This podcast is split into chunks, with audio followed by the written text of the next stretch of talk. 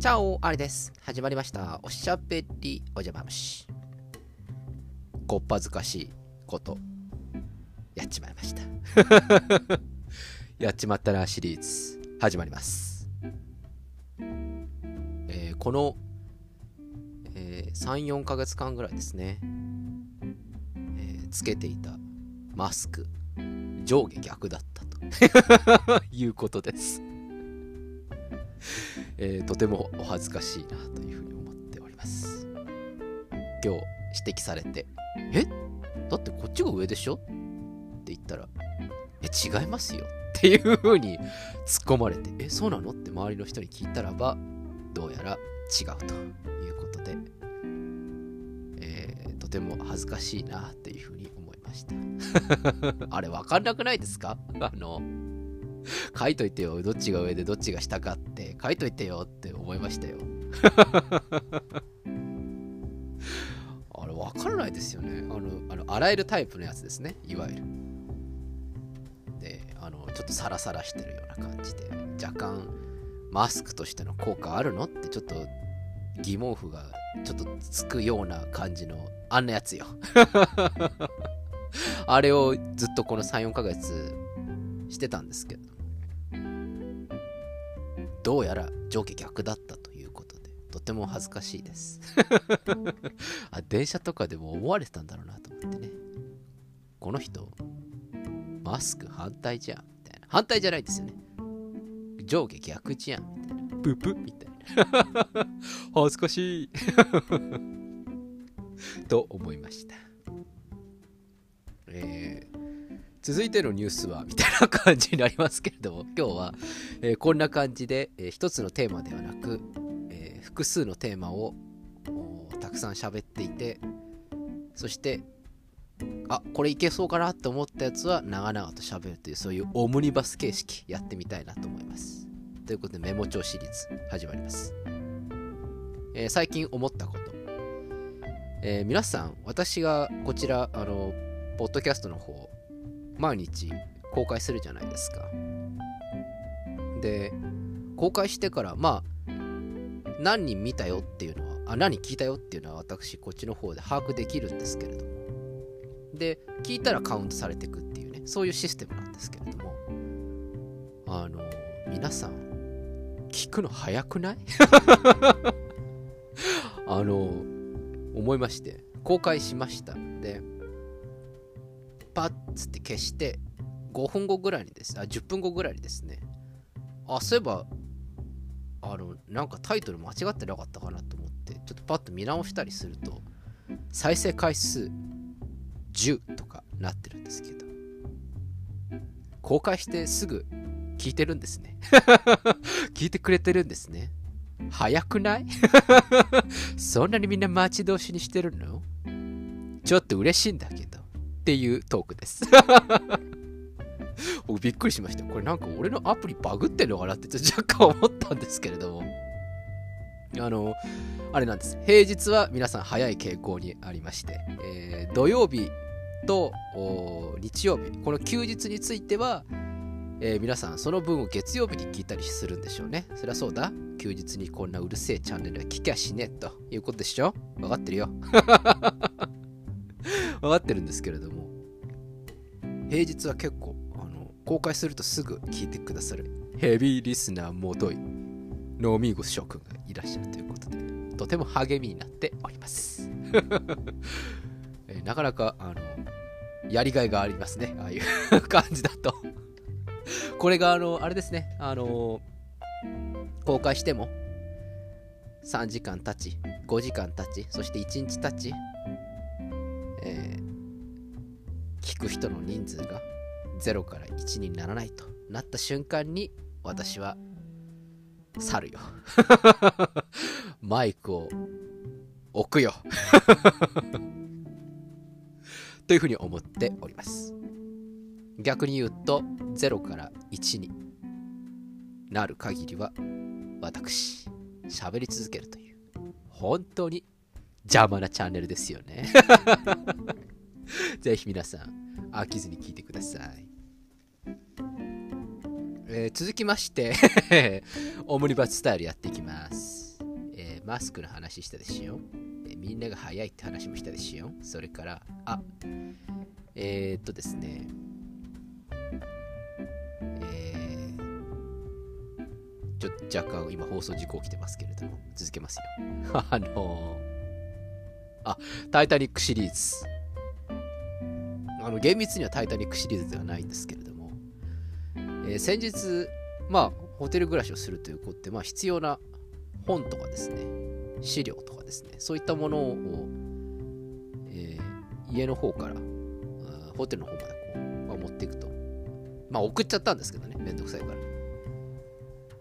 その時に、あのー、まあ、1年に1回使うか使わないかみたいな、そういう本ってあるじゃないですか。どうしてもなんかこう、調べざるを得ないみたいな、そういう本ってあるじゃないですか。まあ今ネットがあるからそっちで調べりゃいいんですけど、でもたまにこう、ネットにもちょっと若干載ってないみたいな、そういう本あるじゃん。その手の専門書があるんですけれども、タイタニックされてましてね。びっくりしましたよ。おい、やめてくれよ。おい、それ俺の商売道具だぞっていう風な感じで、えー、先日、祖母と小競り合いをしました。あのー、普通のね、本だったら別にタイタニックされて、全然いいんですけれども、あの、専門書って高いじゃないですか。って値段しますよね。それでもって、その中で必要なページ数って大体2ページぐらいなんですよね。